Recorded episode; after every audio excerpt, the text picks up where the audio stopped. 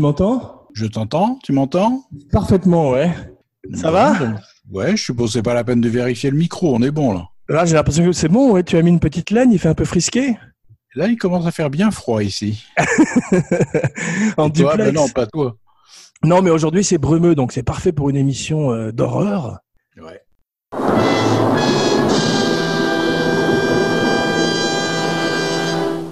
Donc en duplex euh, Los Angeles Biarritz. Absolument. Tu es prêt? Je suis totalement prêt. Une petite intro, comme d'habitude.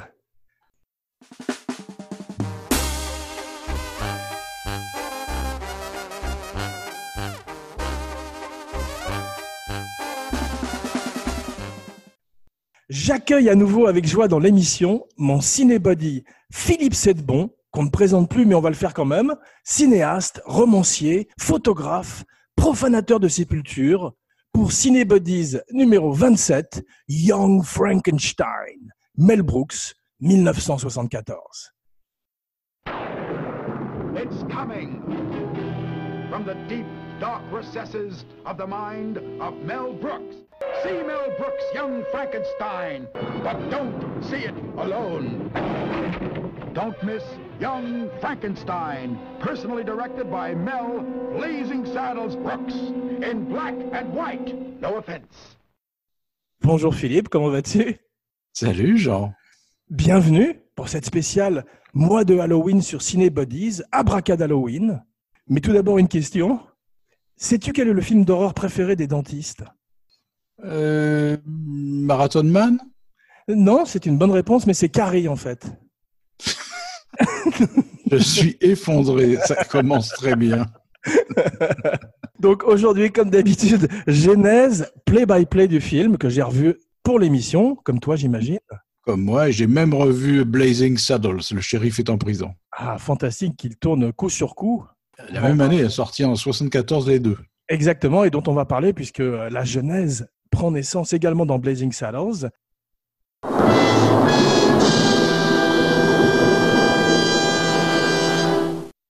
Mais aujourd'hui, notre histoire commence en 1818 avec une jeune femme du nom de Mary Shelley Mhm. qui se réunit dans un château avec ses, avec ses amis, dont son mari, je crois, qui était euh, Percy Shelley et qui était un ami du Lord Byron. Et ils, ils écrivent des petites histoires d'horreur. Ils se font une espèce de creep show euh, chez eux. Ouais. Et elle écrit euh, une novella qui est Frankenstein, le Prométhéeus moderne. C'est ça. Donc elle pose les bases d'un mythe de l'horreur qui continue à survivre encore aujourd'hui et qui ferait les beaux jours de Universal dans les années 30. Ouais. Quel est ton monstre préféré de cette époque? Euh, je crois que c'est le monstre de Frankenstein, Oui, il a Boris Karloff. le Boris Karloff en plus, ouais, qui reste Ouais. la plus grande interprétation du monstre de cette créature qu'on appelle souvent Frankenstein à tort, puisque c'est le nom de son créateur, Victor. Absolument. En fait, c'est la créature. C'est ça. Et je pense que la, pour moi, en tous les cas, la deuxième meilleure interprétation, et ça tombe bien pour nous aujourd'hui, c'est Peter Boyle. Parce que je trouve qu'il crée un autre personnage de créature, de monstre, très touchant. Et on va beaucoup Touchant et comique en même temps, ce qui est un exploit, parce qu'il Exactement. pas d'être drôle, quoi. Absolument, et on va beaucoup parler de lui aujourd'hui.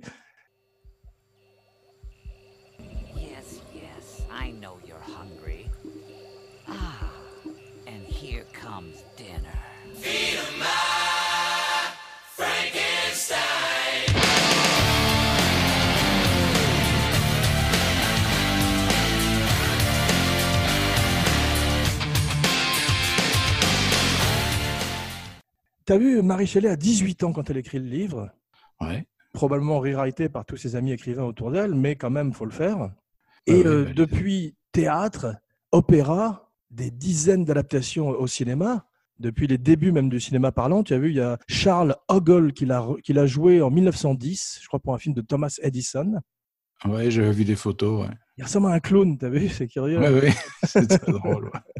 En 31, 1931, bien sûr, Boris Karloff, qui euh, mérite un show à lui, lui- à lui tout seul, en fait, Boris Karloff. Oui, tu as vu qu'il est pas au générique de- du premier Frankenstein.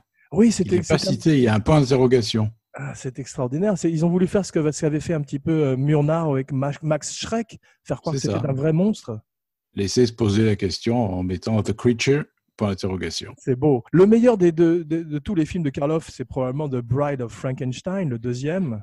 Oui, c'est incontestable. ouais. où James Whale revient à la mise en scène, mais cette fois-ci un peu à la manière d'un d'un Tim Burton ou d'un Chris Nolan. Après le succès du premier, il, il a plus de liberté et impose sa folie. Et Elsa Lanchester, la femme de Charles Lawton, en bride, en fiancée de Frankenstein extraordinaire, Et en Marie Shelley aussi.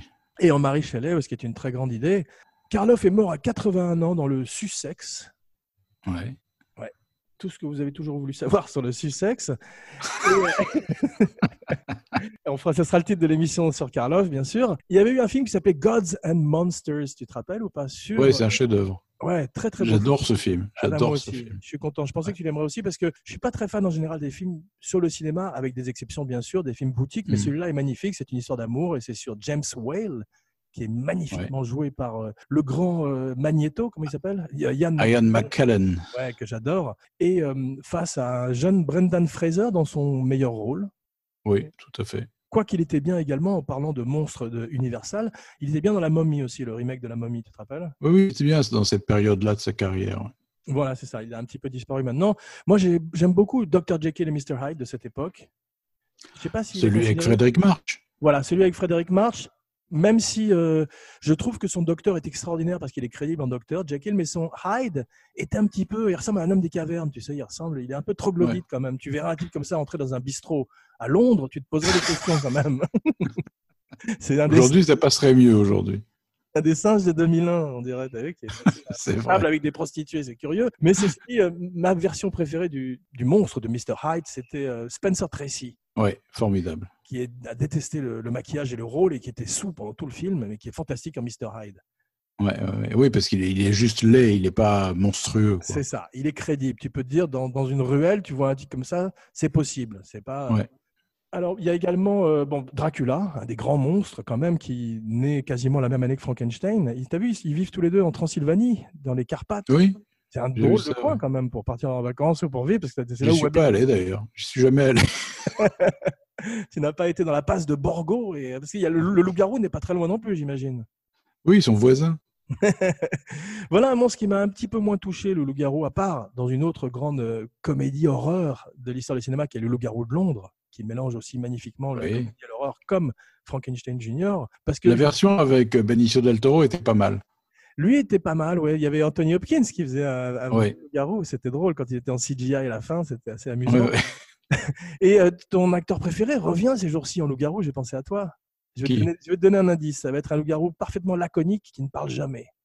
Et très beau.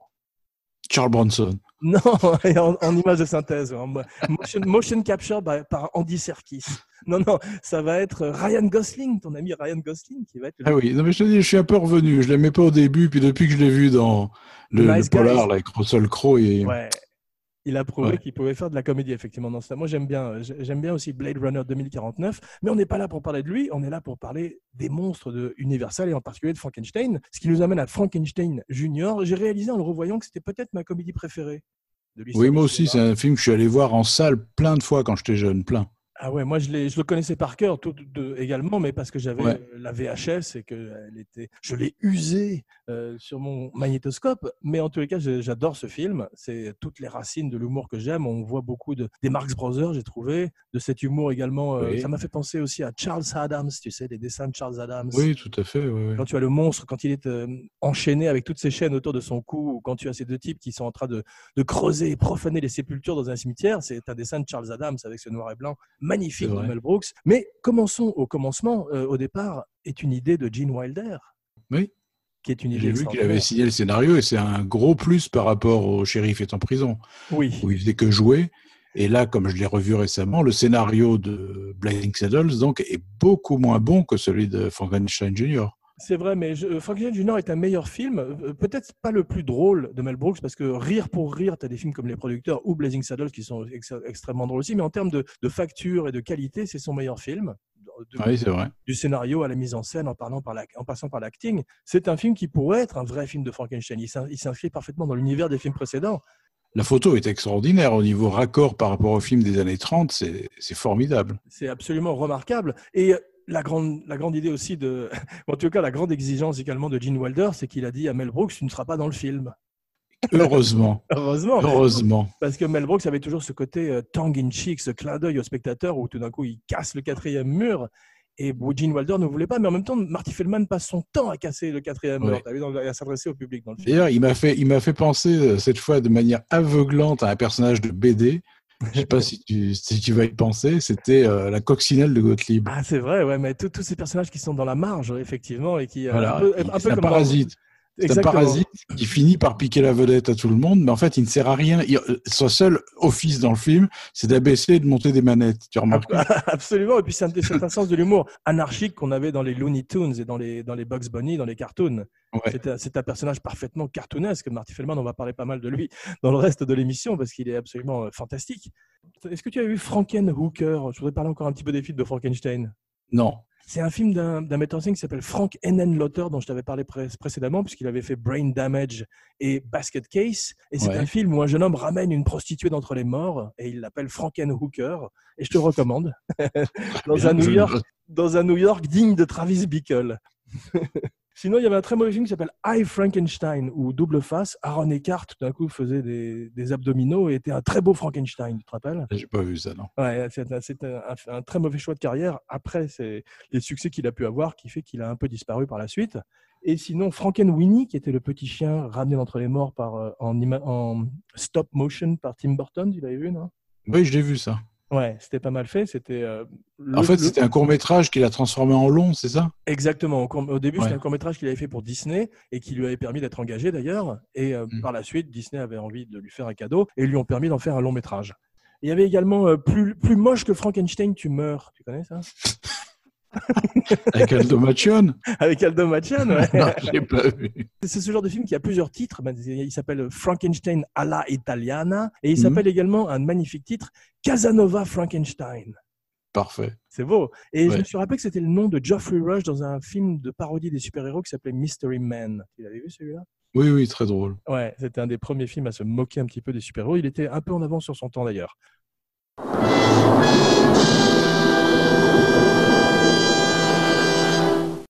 Frankenstein Jr. est la première comédie dont nous parlons dans Ciné Buddies, Mhm. à part Délivrance et Taxi Driver. Notre époque joviale, ça. Mais il y a une raison, parce qu'effectivement, c'est un film, comme on l'a dit, quasiment parfait. Mm. J'ai relevé quelques petites choses que je trouvais qui passaient un petit peu moins aujourd'hui, mais on va en parler également. Mais dans l'ensemble, j'ai trouvé que c'était euh, effectivement un film magique, magnifique, une reconstitution exceptionnelle, comme tu disais, de- des films de Frankenstein de l'époque. Et tu sais pourquoi je pense qu'il est, euh, après l'avoir revu aujourd'hui, c'est qu'en fait, il y a dans ce film un amour et une affection des auteurs, c'est-à-dire Wilder et Brooks, pour le genre, Ouais. qui transpire et qui fait que leur film, il est toujours admiratif des années 30, ils se moquent sans être méchants, Exactement. Euh, ils, ils sont en amour devant ça, alors que dans Blazing Saddles, ils aiment pas le, enfin, Brooks n'aime pas le western, Ouais. ils s'en moquent assez cruellement et Ouais. c'est pas euh, aussi drôle et fin que Frankenstein. Jr. C'est vrai, c'est pas aussi tenu et c'est pas. Et puis la fin de, j'aime pas la fin de Blazing Saddles quand ils partent dans les studios là. Oui, c'est Elsa Poppin, c'est pompé sur Elsa Poppin. C'est ça, ouais, Elsa Pompine, on dit d'ailleurs. Mais, Et mais tu tiens une forme. c'est parce qu'on s'est pas fait depuis longtemps. C'est ma joie, je peux pas dissimuler ma joie. Mais parlons un peu de Jérôme Silberman, plus Oui. connu sous le nom de Robert Carter. Non, plus connu sous le nom de Gene Wilder. Ouais. Ouais. Il est né dans le Milwaukee. C'est le. Tu sais qui sont les deux personnes les plus connues dans le Milwaukee? Non. C'est lui et c'est Jeffrey Dahmer, l'autre. qui d'ailleurs, étonnamment, Jeffrey Dahmer, j'ai appris euh, à l'occasion de cette émission, qui travaillait dans une chocolaterie comme Willy Wonka, tu savais ça? Joué par Gene Wilder dans un film. Exactement, donc la boucle Tout se bouclée. Jean Weber signing off. Non, mais c'est non, mais c'est étonnant que Jeffrey Dahmer était dans, travaillait dans une chocolaterie. C'est, Ouais. killer, ça fait peur. Euh, il, il étudie chez Lee Strasberg, pas Jeffrey Dahmer, mais Gene Ouais. Wilder. Et c'est euh, Charles Grodin qui le branche sur la méthode. Ouais. Parce qu'au départ, effectivement, il est plus euh, acteur de comédie. Il change son nom euh, en Gene Wilder parce qu'il pense que euh, on peut pas dire J- Jérôme Silverman dans Hamlet, mais Mhm. il se rend compte un peu plus tard qu'on peut pas dire non plus Gene Wilder dans Hamlet. Mais alors que Ar- Arnold Schwarzenegger dans Hamlet, ça passe. Bah, il est quasiment danois en plus, donc c'est parfait. ouais.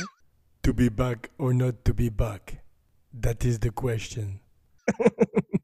De 63 à 64, il joue Billy Bibbit au théâtre, comme on l'avait vu Ouais. face à Kirk Douglas dans Vol au-dessus d'un nid de coucou. Ça, c'est un truc que j'aurais bien aimé voir. Il fait du théâtre aussi avec Anne Bancroft et c'est comme ça qu'il rencontre Mel Brooks. D'accord. Voilà. Et Mel Brooks lui dit, euh, il fait d'abord, il fait en 67, il fait Bonnie and Clyde, un film qui marque les débuts de deux très grands Gene de l'histoire du cinéma, Gene Wilder et Gene Hackman, qui est également dans Frankenstein Jr. dans le rôle du moine. C'est vrai. T'as vu, il n'a pas été payé, Gene, Wilder, euh, Gene Hackman pour le film. Ouais, d'ailleurs, c'est un caméo. Il apparaît juste à la fin du générique de fin. C'est pas au générique début. ouais. C'est ça. Et en fait, il a, on va parler d'une seconde, c'est qu'il voulait essayer de, il voulait essayer la comédie. Donc il a Il simplement est très ça. bien. Il a un timing impeccable. Il est Dans- extraordinaire et il a improvisé la dernière réplique qui est Mais attendez, je vais faire un, un expresso, je crois que c'était. J'allais préparer un expresso. Et tu as vu, le- t'as un fondu au noir immédiat parce que l'équipe a explosé de rire à chacune des prises. Ils n'ont pas pu en avoir une, une prise où les gens rient pas. D'ailleurs, d'ailleurs, c'est pas la seule scène où il y a ça. Il y a des scènes avec Frau Blücher Ouais. qui sont. Tu vois, les Gene Wilder, il est au bord d'exploser de rire. tu sais, quand tu lui proposes du jus d'orange ou des machins et tout, il est au bord d'exploser de rire. Ovaltine. Ça, c'est complètement Mm. euh, improvisé, cette scène. Elle est exceptionnelle. On va parler d'elle parce que c'est- un, un grand film de clown. En fait, c'est un Ouais. film euh, comme euh, les Marx Brothers. Ils sont tous extraordinaires. J'ai trouvé qu'il y avait la même dynamique parfois entre Madeleine Kahn et Gene Wilder qu'entre Margaret Dumont et Groucho, et Groucho Marx. Absolument. Ah, C'est la vrai. même famille. Même un petit peu Diane Keaton et Woody Allen dans les premiers films comiques de Woody Allen. Oui. Quand on les voit dans Sleeper, il y a cette même répartie avec ce clown blanc et cet Auguste. Mais là, tu as deux Augustes avec euh, Gene Wilder et Matt Lincoln quand ils sont sur ce quai de gare. C'est Ah, extraordinaire ce qu'elle fait. Tu as vu quand elle, évite le, quand elle évite le baiser qu'il lui envoie J'avais Oui, oublié. oui. ça. Et qu'elle se met immédiatement à tousser à cause de la vapeur de la, de la locomotive. Et ça se finit en tout, de, en tout vomitoire. une toux immonde à la fin. ça, c'est, on, on voit toute l'inspiration aussi pour les frères Zucker qui viendraient plus tard et Ouais. qui eux seraient, feraient ça sous stéroïdes un petit peu.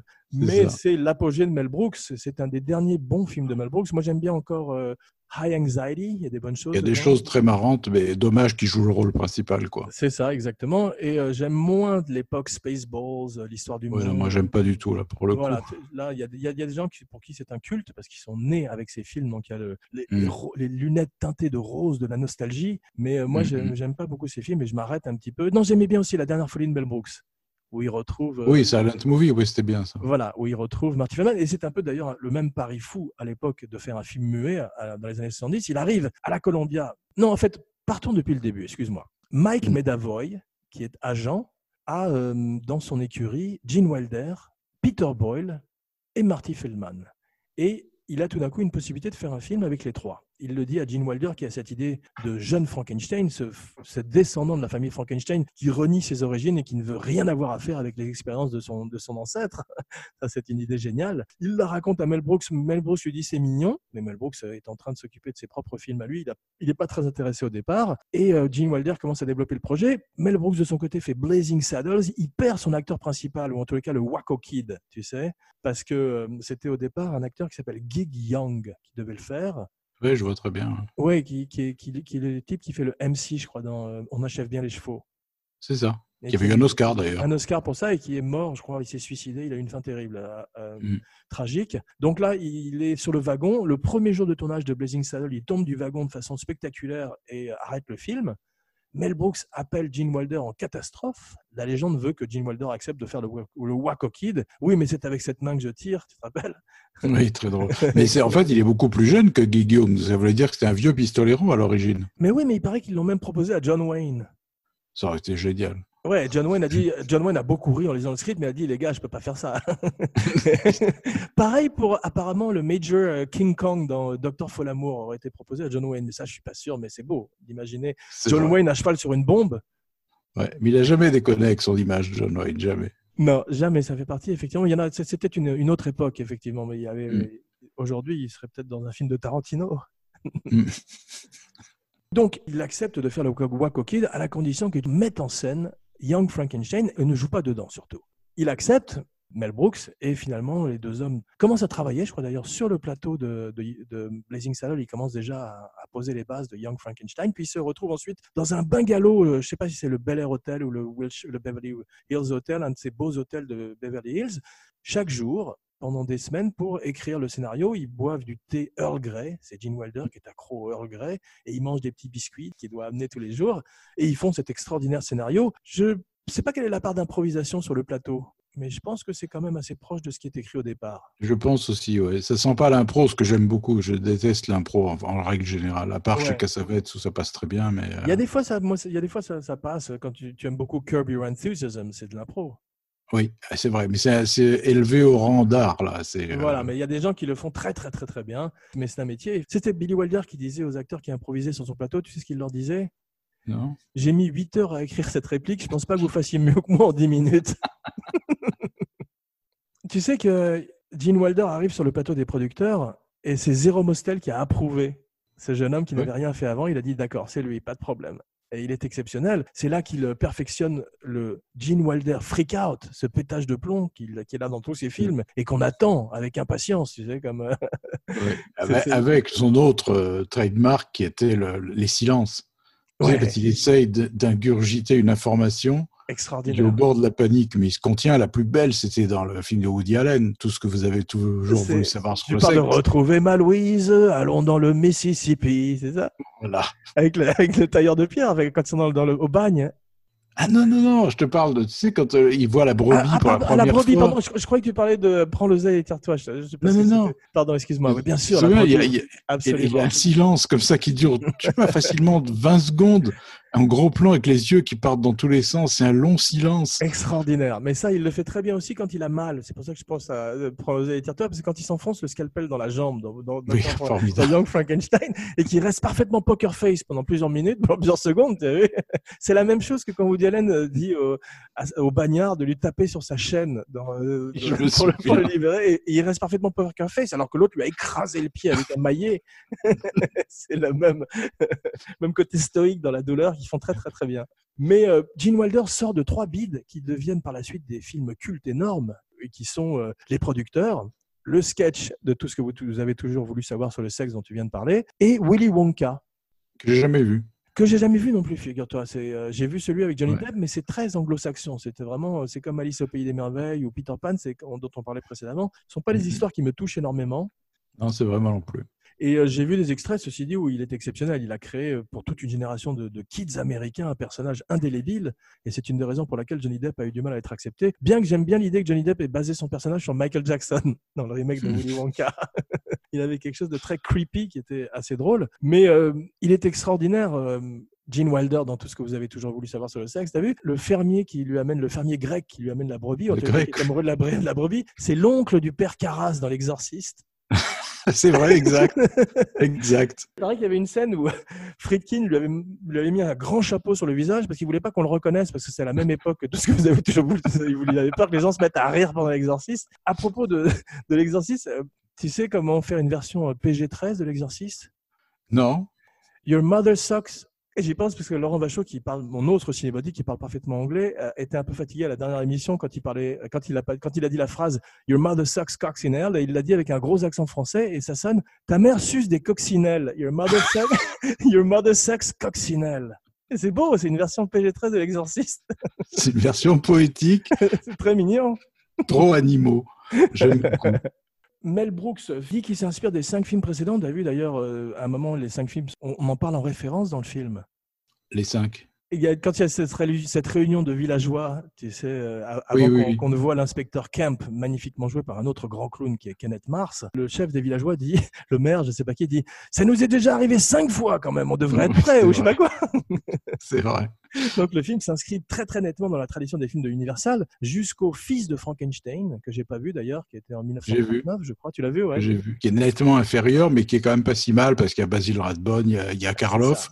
Voilà. Car c'est étonnant parce que Karloff a beaucoup vieilli Ouais. en 7-8 ans et il n'a pas du tout la même tête que dans les deux autres. Il est, il est plus gros, il est. euh, Il était beau, il était assez beau. Karloff. Comme, comme Lugosi, c'était des beaux mecs, en fait. Ils étaient Ouais, grands. ouais. euh, ouais. Karloff était un Anglais, Lugosi était un Hongrois, je crois. ouais. Et apparemment, ils se détestaient. En tout cas, on voit ça dans le, le Grand Ed Wood, le meilleur film de Tim Burton, à mon avis, Mm. qu'on pourra peut-être couvrir un jour si tu veux. Il a beaucoup de succès, Gene Wilder, après euh, Young Frankenstein encore.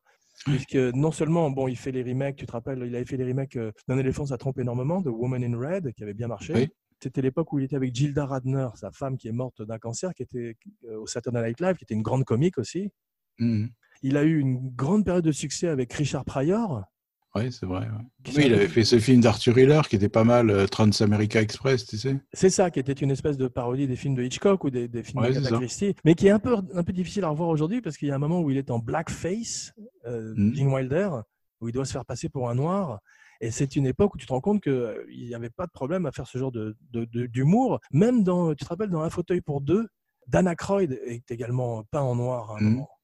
Ouais, donc Ah, je me c'est- souviens pas, je l'ai vu il y a très longtemps. Ouais, jusqu'à très récemment encore, c'est quelque chose qui passait, qu'on voyait beaucoup Mm. avec Peter Sellers quand il était dans la partie qui jouait un Indien, Mm. ou dans un autre film qui était assez drôle aussi, qui mélangeait le, le mystère, euh, sinon l'horreur, en tous les cas le mystère et la comédie, qui était Cadavre au dessert, tu te rappelles? Oui, très bien, avec Peter Falk. ouais. Voilà, c'est ça, Murder by Death. Peter Sellers arrivait avec son fils, il jouait un asiatique, malheureusement il jouait euh, pas Jackie Chan, mais Charlie Chan. Charlie Chan. Bah, ça, il arrivait avec son fils au château et il disait Mon fils, tu ne sens rien? Et le fils disait non. Et il disait Moi non plus. Et il continuait à marcher. il repartait vers le château.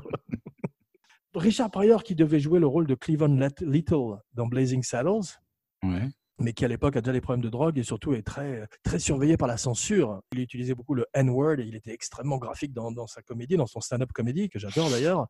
Et donc, euh, les studios ne voulaient pas l'engager. Ils engagent Cleveland Little, qui est beaucoup plus euh, safe pour eux. Et euh, Richard Pryor ferait cinq films, je crois, avec Gene Wilder, donnant quasiment naissance à, cette, euh, à ce type de comédie euh, biracial, comme on dit en Amérique. Tu sais, où on verrait aussi Woody Harrelson avec Wesley Snipes dans White Man Can Jump et tout. Bah, ça part un petit peu de Gene Wilder. Et, avant, tu avais, avant, tu avais eu des drames comme La chaîne, magnifique, tu sais, avec Tony Mm. Curtis et euh, Sidney Poitier. Mais tu n'avais pas vraiment eu des comédies comme ça, euh, qu'on retrouve aussi d'ailleurs un peu ce ton de comédie dans les Little Weapon. Entre Oui, et puis avant, dans 48 heures, avec euh, Nick. Nolte et Eddie Murphy. Ouais. Exactement. Eddie Murphy, qui lui aussi n'a n'a que 18 ans quand il commence dans le film, Mm. qui sort du Saturday Night Live éga- également. Gene Wilder, c'est curieux qu'il n'ait pas été réinventé ou en tous les cas ramené en- de- devant par un, des metteurs en scène modernes. Tu as vu, il a fait de la télévision, il était dans Will and Grace, je crois. Mhm, mhm. mais on l'a pas vu tout d'un coup dans un film de, de Wes Anderson ou de, je sais je dis au hasard, n'importe qui, tu vois. Il, il, a- il a pas eu envie de revenir, je crois. Non, je crois que, je crois que c'est la mort de sa femme qu'il avait bien entamée, d'après ce que j'avais Oui. lu à l'époque. Il a eu des problèmes lui-même de santé, je crois aussi. Mm. Donc effectivement, ça, il a préféré se retirer complètement. Euh, Quoi qu'on voit, il est, il est vieux dans Will and Grace. C'est déjà. Oui. Et euh, j'ai regardé aussi certains shows où il est avec Let- euh, David Letterman et il est, il est très calme, il n'a pas du tout. Mais c'est souvent ces comiques comme Steve Martin ou Jim Carrey qui sont extrêmement exubérants à l'écran. sont souvent des gens soit dépressifs, soit très calmes dans la vie en tous les Mm. Ouais. cas. Ils sont pas on tout le temps, bien évidemment. C'était le, le- le- le plus triste de tout, c'était Robin Williams Ouais, quelle tragédie, lui. tragédie terrible. Mais parlons un peu de Mel Kaminski, plus connu sous le nom de Mel Brooks. Gagman extraordinaire. Magnifique. Tu sais quel âge il a, Mel Brooks? 90 et quelques C'est ça, 94 ans. Ouais. Karl Reiner nous a quittés récemment. Dick Van Dyke est toujours là. Euh, C'était Sid César qui est mort assez euh, récemment également, qui crée euh, Your Show of Shows, qui était un extraordinaire show à la télévision, où tu vois Ouais. les débuts de gens comme Mel Brooks, Buck Henry, euh, enfin toutes sortes d'extraordinaires écrivains, Karl Reiner notamment. Et euh, il paraît que Karl Reiner et Mel Brooks rendaient visite à Sid César jusqu'à quasiment à sa mort. Chaque semaine, ils allaient le voir à l'hôpital. C'est mignon. C'est très touchant. Et il paraît que Sid César, qui était un type qui faisait plus de six pieds, il était très très costaud, Sid César, un jour était tellement en colère contre Mel Brooks, il l'a attrapé parce que c'était un, un jeune homme, Mel Brooks, quand il, il écrivait. Dans ce show, tu, tu avais les écrivains débutants qui étaient dans le couloir, et quand tu étais, tu avais écrit une bonne vanne, tu passais dans le bureau où était Sid César, et tous les autres écrivains seniors, entre guillemets. Et sinon, tu avais toute une tripotée d'écrivains qui étaient dans le couloir, et Mel Brooks était dans le bureau principal, et il a dit un truc qui ne plaisait pas à Sid César. Sid César l'a attrapé par les chevilles, et l'a maintenu dans le vide du 53e étage. C'est extraordinaire comme dans les films, tu sais, comme un truc que ferait Jason Statham dans un film. Quelle horreur pour quelqu'un qui a le vertige, moi, ça, ça j'ai les mains euh, moites, rien d'y penser. Breiner est mort, Sid César est mort, et moi-même, je ne me sens pas très bien. En fait, cette phrase de Mark Twain, il disait Shakespeare est mort, Molière est mort, et moi-même, je ne me sens pas très bien. Mais la dernière fois que j'ai vu euh, Mel Brooks, c'était une espèce de, de public service announcement, un- une, une annonce de service public qu'il avait fait avec son fils. Tu l'as pas vu ça? Non, mais je l'ai vu dans euh, Curb Your Enthusiasm, où il Ah oui. jouait son propre rôle. Il a essayé de remonter une pièce foireuse euh, Des comme dans producteurs. les producteurs. ouais. Avec Larry dans le rôle de- principal, dans le rôle de Zero Mostel. Exactement. C'est très très drôle. Qu'est-ce qui faisait le rôle de Gene Wilder? C'était pas le type de Friends, non? Si, si, si, c'était euh, le- le Ross dans plus voilà. comment il s'appelle. Moi aussi, j'ai oublié son nom tout du coup. Mais euh, c'était fantastique. C'est un ancien batteur comme Peter Sellers. Ah ouais, je savais pas. Ouais, ça, je pense que ça donne un rythme à la comédie, un truc comme ça, le côté punchline, tu vois. Ouais. Peut-être, en tous les cas, la musique, parce que je vois que euh, Marty Feldman est également un jazzman. Il a commencé comme trompettiste. Il Ouais. disait qu'il était un très mauvais trompettiste, mais on le voit jouer du corps dans le film de Frankenstein Jr. le corps de mon ennemi. Mais euh, il, est, euh, il est fantastique. Euh, vraiment, il, est, il a ce rythme qu'ont les jazzmen. C'était un très grand fan de jazz. Il habitait à Los Angeles. Il est mort à 48 ans sur le plateau de Yellowbeard. C'est triste, un, un film qui, qui réunissait beaucoup de, de gens de Frankenstein Jr., puisqu'il y avait Kenneth Mars, Madeleine Kahn. Et euh, Ouais. c'était ces films où, qui mélangent plein de comiques de plusieurs générations et qui sont pas très réussis à l'arrivée, parce qu'il y avait également Cheech and Chong et euh, Ouais. certains des Monty Python, comme Graham Chapman, je crois. D'accord. Petite tangente et anecdote, tu te rappelles de la, il y a une, une vieille dame qui avait écrit une lettre au Monty Python, tu te rappelles, non, de cette histoire. Euh, Dénonçant le fait que l'un d'eux était homosexuel. Elle avait écrit, j'apprends avec euh, outrage que l'un l'un de vos membres est homosexuel, c'est une honte, c'est un scandale, je ne regarderai plus jamais un de vos films ou une de vos émissions sur la BBC. Et ils ont répondu, merci madame, nous l'avons localisé et nous l'avons tué. Donc on retrouve beaucoup de cet humour non sensique des Monty Python, cet humour de Mad Magazine qu'on aime beaucoup, cet humour de marge dont tu parlais, tu vois. Surtout Mad Magazine. Voilà, où il y a toujours des arrière-plans, des choses qui se passent. Mais j'ai trouvé que c'était assez sobre dans l'humour, parce que autant on voit chez les frères Zucker, que j'adore également, avec Airplane ou des films comme Top Secret, une abondance de gags, tu vois, euh, par seconde. Oui, oui. De- à chaque Mais fois, parce passent que- des choses. Je Mais pense là- que l'impression de sobriété. Non, c'est parce que en fait, il y a un scénario. C'est ça. C'est-à-dire voilà. qu'il y a un vrai Bravo. scénario et il y a des développements de personnages. Exactement. C'est pas juste des clowns en train de s'agiter, de- d'essayer de faire rire à tout prix. Il y a un vrai scénario. Exactement, oui. Tu n'as pas ce côté les rois du rire qu'on avait un petit peu avec euh, Darry Cole, euh, Jacqueline Maillan, tout d'un coup, ces films, tu sais, des années 60 où tout le monde Mm. faisait un peu n'importe quoi, tu vois. Les gens étaient, ça, très talentueux, mais le- ils n'avaient pas un écrin à la hauteur du diamant qu'ils étaient. Exactement. C'était chacun son sketch, on faisait les cons, euh, Ouais. on se marrait entre potes, mais au, au bout du compte, ça donne pas un film. Alors que là, tu as l'impression des très, de très très grands euh, clowns de haut vol qui jouent en- parfaitement ensemble, en, Ouais. en parfaite synchronisation, et euh, c'est magnifique à voir.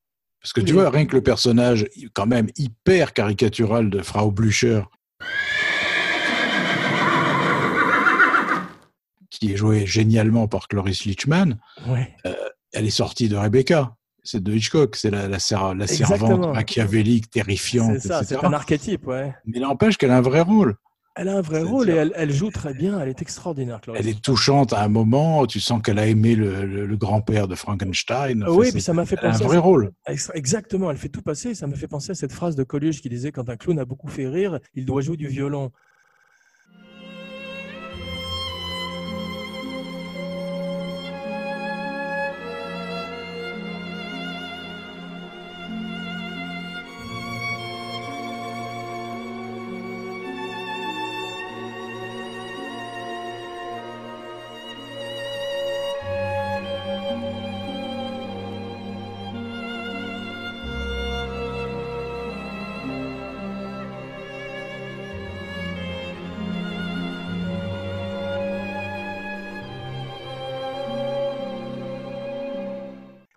Cette euh, lullaby transylvanienne, cette, cette berceuse est magnifique. Tu as les larmes aux yeux tout d'un coup. Et on comprend que le monstre soit totalement envoûté sous le, par le charme de cette, de cette musique. Mais d'ailleurs, ce que fait Peter Boyle dans les, dans les scènes où, il, où il, il, il essaye d'attraper les notes avec sa main, Ouais. c'est très émouvant. Tout d'un coup, tu es cueilli parce que dans ce, machin de délire comique, tu tu vois, on voit, on quasiment les notes. C'est ça qui est Oui, beau. oui, il est formidable dans ces Et, parce euh, qu'il est. Et elle aussi.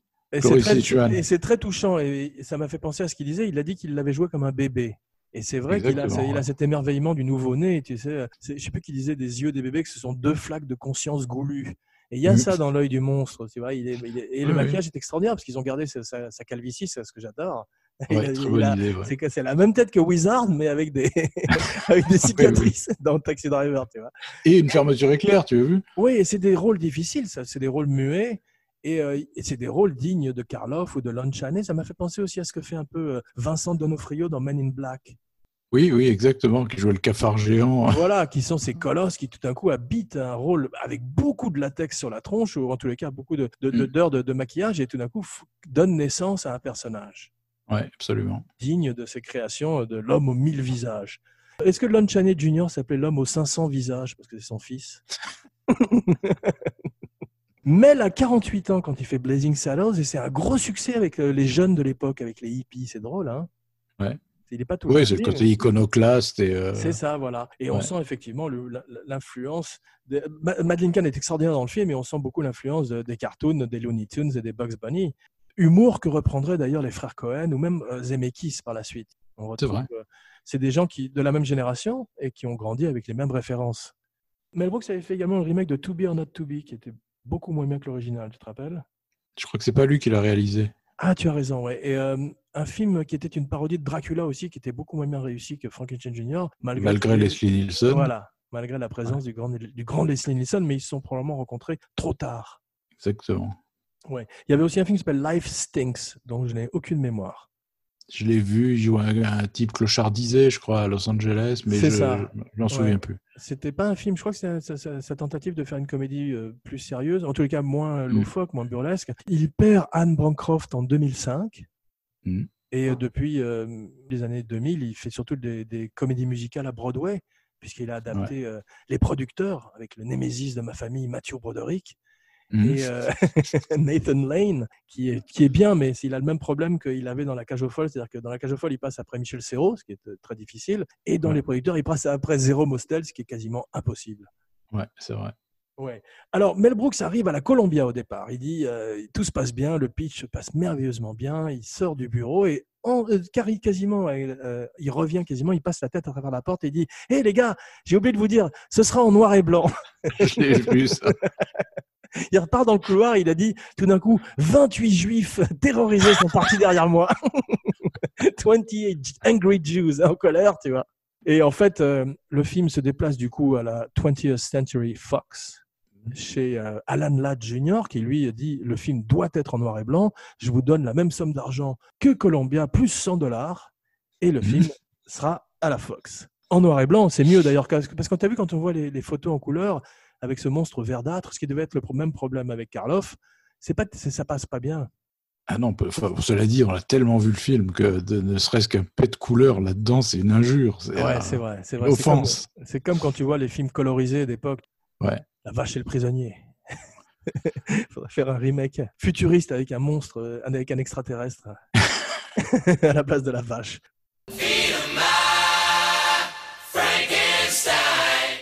Le film euh, utilise tous les équipements créés pour euh, les films des années 30, t'as vu?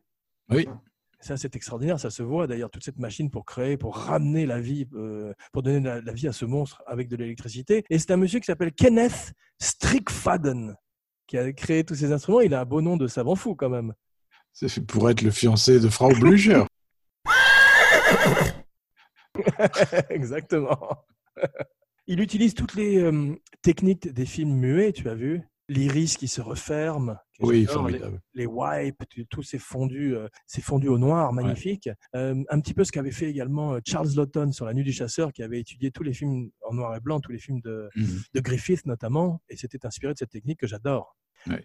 John Morris, Most Valuable Player, qui est un compositeur extraordinaire qui a l'habitude de travailler avec Mel Brooks, crée une musique digne des musiques de l'époque.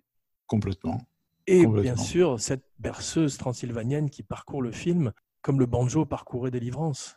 Oui, oui, c'est vrai, c'est vrai qu'elle est émouvante, elle est réellement émouvante, la musique, ce qui crée un espèce de décalage avec le burlesque, Exactement. Qui est- Même, je me qui rappelle fait quand la qualité jeune- du film, je trouve. Absolument, mais je me rappelle quand j'étais jeune de- de- de- d'avoir de, passer tout d'un coup effectivement très nettement de, de l'humour à l'émotion tout d'un coup avec cette musique. Ouais. Oui, c'est- parce que les situations les plus absurdes, quand, quand il échange son cerveau avec le monstre et tout ça, ça a beau être grotesque et, et drôle, c'est quand même émouvant. Ouais, C'est absolument. ça qui est la force de ce film. Absolument. Et puis, il y a la même, le même, tu parlais du respect, effectivement, pour les films qui venaient avant. On sent ça également dans Le bal des vampires, euh, où il a Oui. le même respect pour les films de la Hammer. Un petit peu, quand on doit avoir peur, on a peur. Et quand on doit rire, on rit. Ce qu'on ressent très nettement. Ce qu'on a très nettement dans Le loup-garou de Londres dont on parlait. Et un petit peu également dans les Evil Dead. Oui, c'est vrai, c'est vrai. Mais là, ça part, ça part carrément beaucoup plus dans le burlesque et dans le cartoon, euh, jusqu'au troisième qui euh, rate un peu la sauce en, en mettant trop de comiques. J'en parle en connaissance de cause puisque j'étais assistant à la mise en scène sur le film.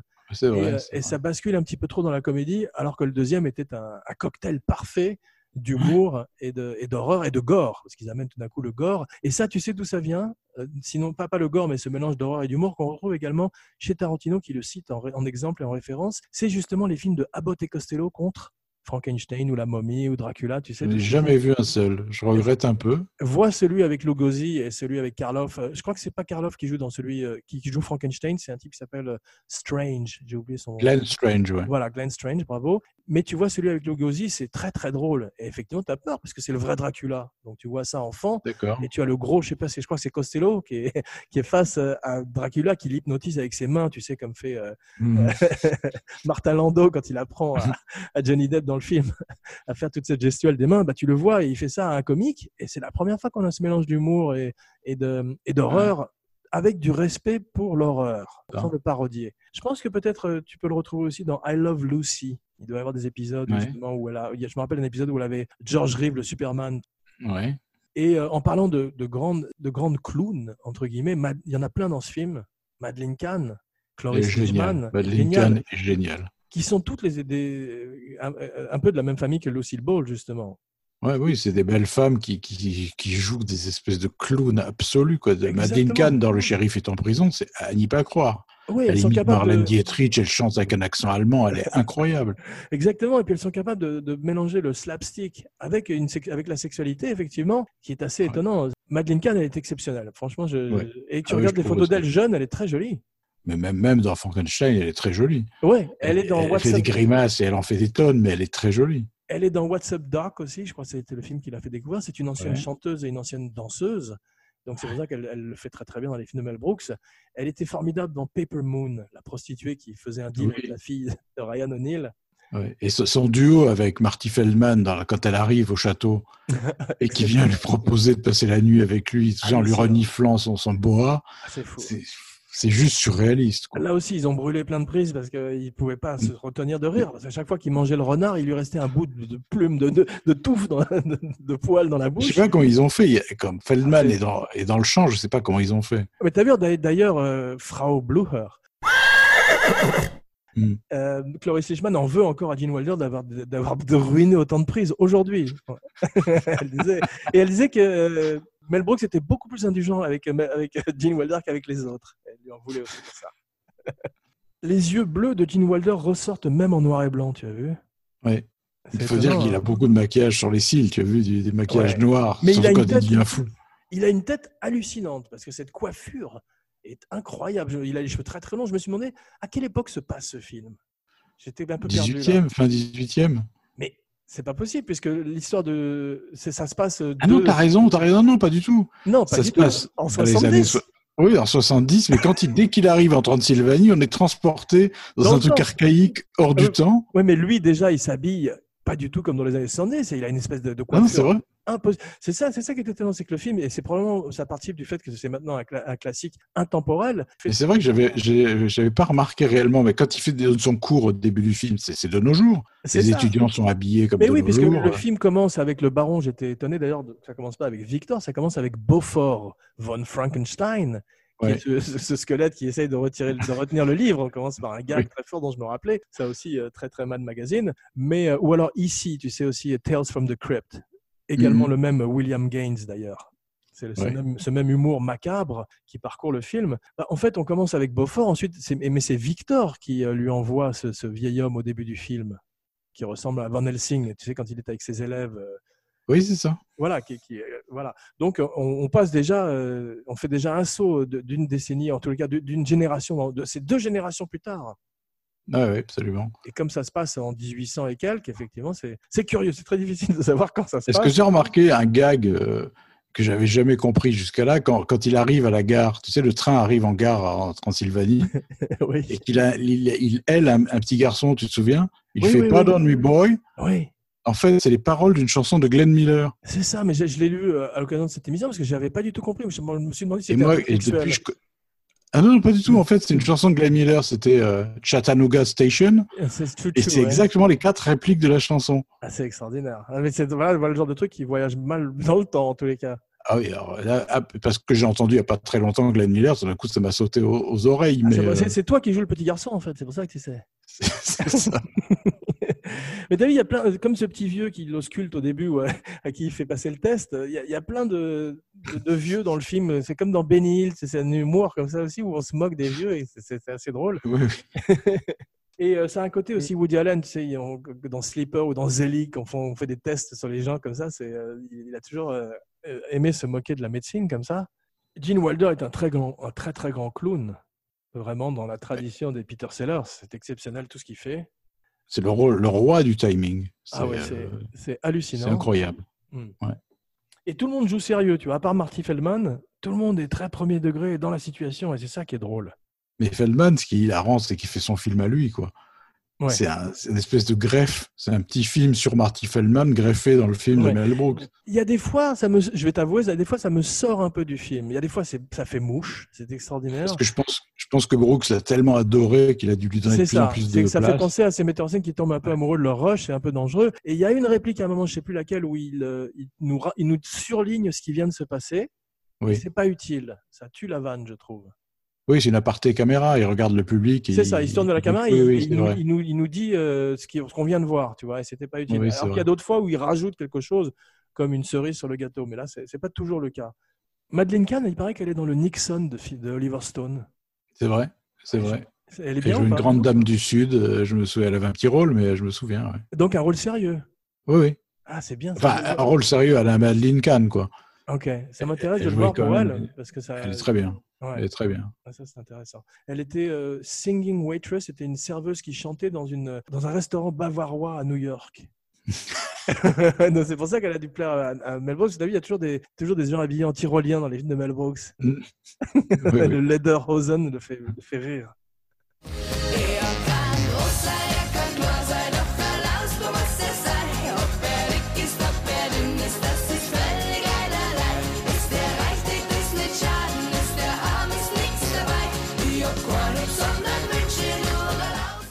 Elle est nominée à l'Oscar pour Paper Moon en 73, Madeleine Kahn. Est-ce qu'elle a eu un rôle principal? Je crois pas. hein.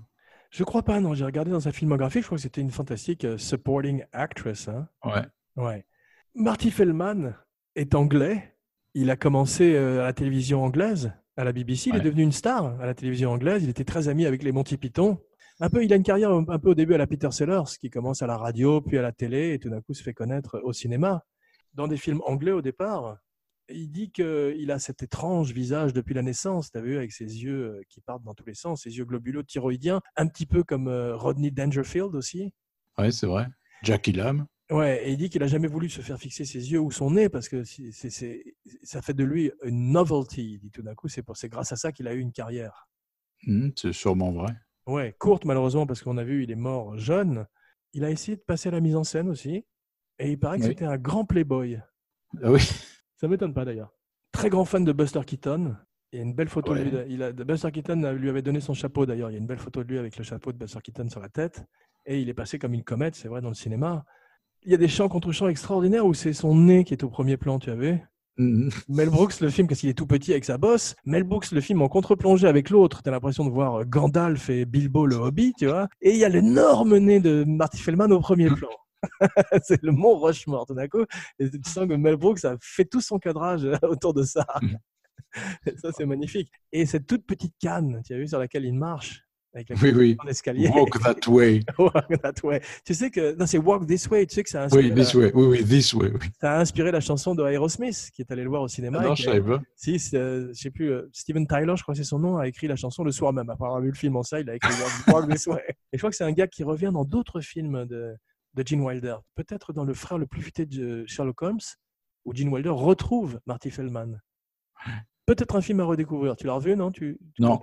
Je l'ai vu, mais je non, je l'ai jamais revu. Il y a pas mal de films de Sherlock Holmes comme ça qui ont été faits dans les années 70 qui sont pas mal, comme euh, la, vie, euh, la vie privée de Sherlock Holmes aussi, de Billy Wilder Ouais. où il regrettait de ne pas avoir eu son casting initial qui était Peter O'Toole, Peter Sellers. T'imagines, Ah ouais. en, en Watson et en Holmes, ça aurait été autre chose. Comme dit euh, Milos Forman, casting is destiny. Ouais. Et euh, il y en a eu un autre que j'aime beaucoup qui s'appelle La solution à 7%, où tu Oui, avais bon, euh, oui. Alan Arkin qui bon. jouait Freud, Sigmund Freud, et euh, Robert Duval qui faisait un Watson improbable mais intéressant. Ouais, c'est vrai. Et Nicole Williamson qui faisait Holmes. Exactement, le grand Nicole Williamson qui faisait Petit Jean dans La Rose et la Flèche, un de mes films préférés. Moi aussi. Je te parlais des choses qui ont un petit peu moins bien vieilli dans le film. J'ai trouvé que Terry Garr était un petit peu parodique comme personnage. Je l'aime beaucoup. Elle est très, très, très séduisante. Elle est drôle. Mais c'est un peu une conti- continuation de ce personnage de la secrétaire suédoise de Oula, tu sais, dans euh, les premiers Oui, oui. C'est-à-dire que c'est la fille, c'est le lot de Tex Avery. Elle est là un petit peu quand même pour euh, que tout le monde. euh, Oui, c'est ça, mais bah, c'est assumé en même temps. Et le, le- toute son histoire avec le Schwanstucker, moi, ça me fait rire à chaque fois. Quoi. je sais que c'est ta, ta joke préférée. Mais j'ai trouvé que c'était peut-être la chose qui, qui passait un petit peu moins bien le temps par rapport à d'autres choses qui sont euh, comme de regarder La soupe au canard ou, ou ces grandes, grandes comédies des Marx Brothers. c'est peut-être un peu insistant. Voilà, si je vais dans ton sens, il y en a peut-être trop. Ouais, mais ça, ça passe quand Euh. même parce que c'est un personnage. avec- Elle, est bien, Terry. C'est une, une formidable Et actrice. voilà, elle est très mignonne. Et elle aussi est très touchante. Ouais, elle était formidable dans Tootsie. Ouais, la bonne copine. Ouais. Ouais. J'adore comme Marty Feldman euh, conduit la calèche, tu sais, comme ça, c'est une tradition dans, dans les Dracula ou les Frankenstein. Et t'as vu, il met, je sais pas, en- à la sortie du plan, il met 10 coups de fouet en l'air. T'as vu, Schla, schla. on sent qu'il a adoré le fouet, qu'il s'est lâché dessus, et que Brooks a dit, vas-y, fouette tant que tu peux. et il conduit vraiment la carriole, t'as vu C'est pas, Mhm. c'est pas une seconde équipe, c'est pas un cascadeur, c'est vraiment Marty, Marty Feldman. Et il le fait très bien, parce qu'il y a de l'humour dedans. C'est c'est fort. Tout cet humour sexuel, euh, il y, a- il y a certains trucs qui sont des classiques comme euh, What Knockers quand tout d'un coup il entend Oui. euh, et qui regarde. Ça m'a fait penser à un autre gag euh, qui est de, je crois que c'était les Naked Gun, tu sais les Police Story. The C'était Beaver? Ouais, Nice Beaver. I just had it stuffed. Exactement la même chose.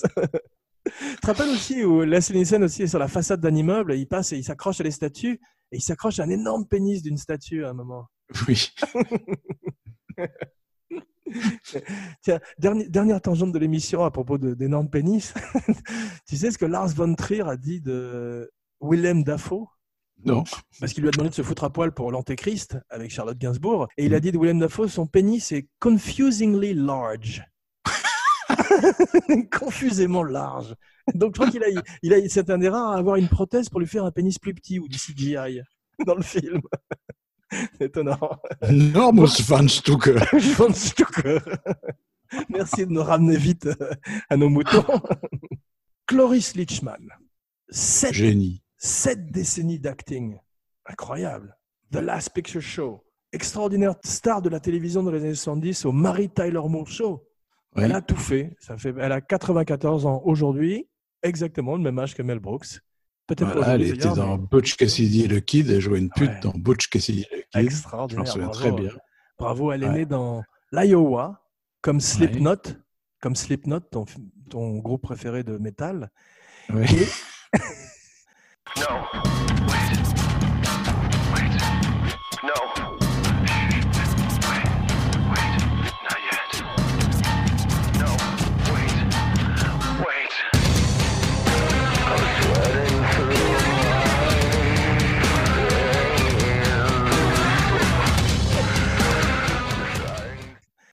Et elle a cinq enfants. Pas mal. Et tu sais qu'elle était. Tu parlais, tu parlais de tes-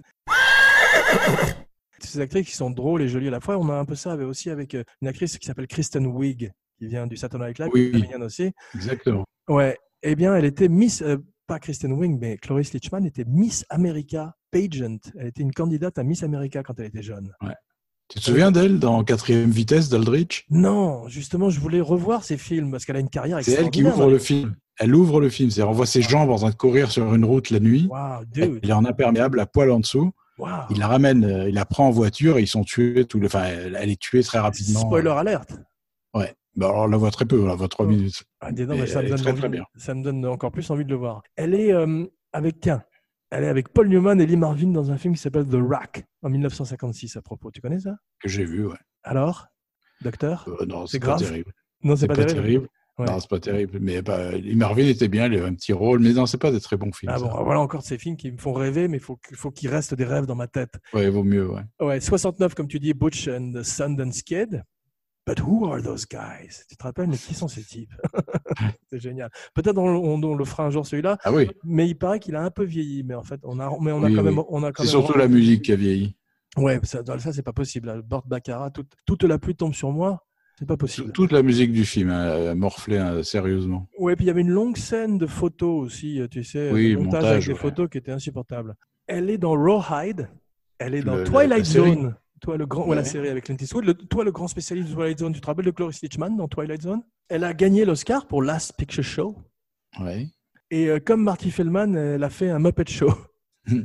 Euh, n'oublie pas qu'elle était à nouveau extraordinaire dans un Mel Brooks qui était High Anxiety, Ah, où elle ça. jouait la- l'infirmière, Ah, j'ai oublié ça, il faut que je le revoie. le Stasi de Frau Blucher. À part qu'elle avait des seins énormes, pointus, tu te souviens pas de ça? Pas bien, mais je l'ai vu en salle à l'époque. Donc je l'ai Elle pas. se déguisait en nazi pour fouetter les, les patients. je me rappelle quand on en a déjà parlé, mais je me rappelais de la scène des pigeons et de la scène sous la douche. Voilà. Grande amie de Marlon Brando, Cloris Leachman. Ouais. Ça doit être sympa de passer une soirée avec Brando et Cloris Leachman.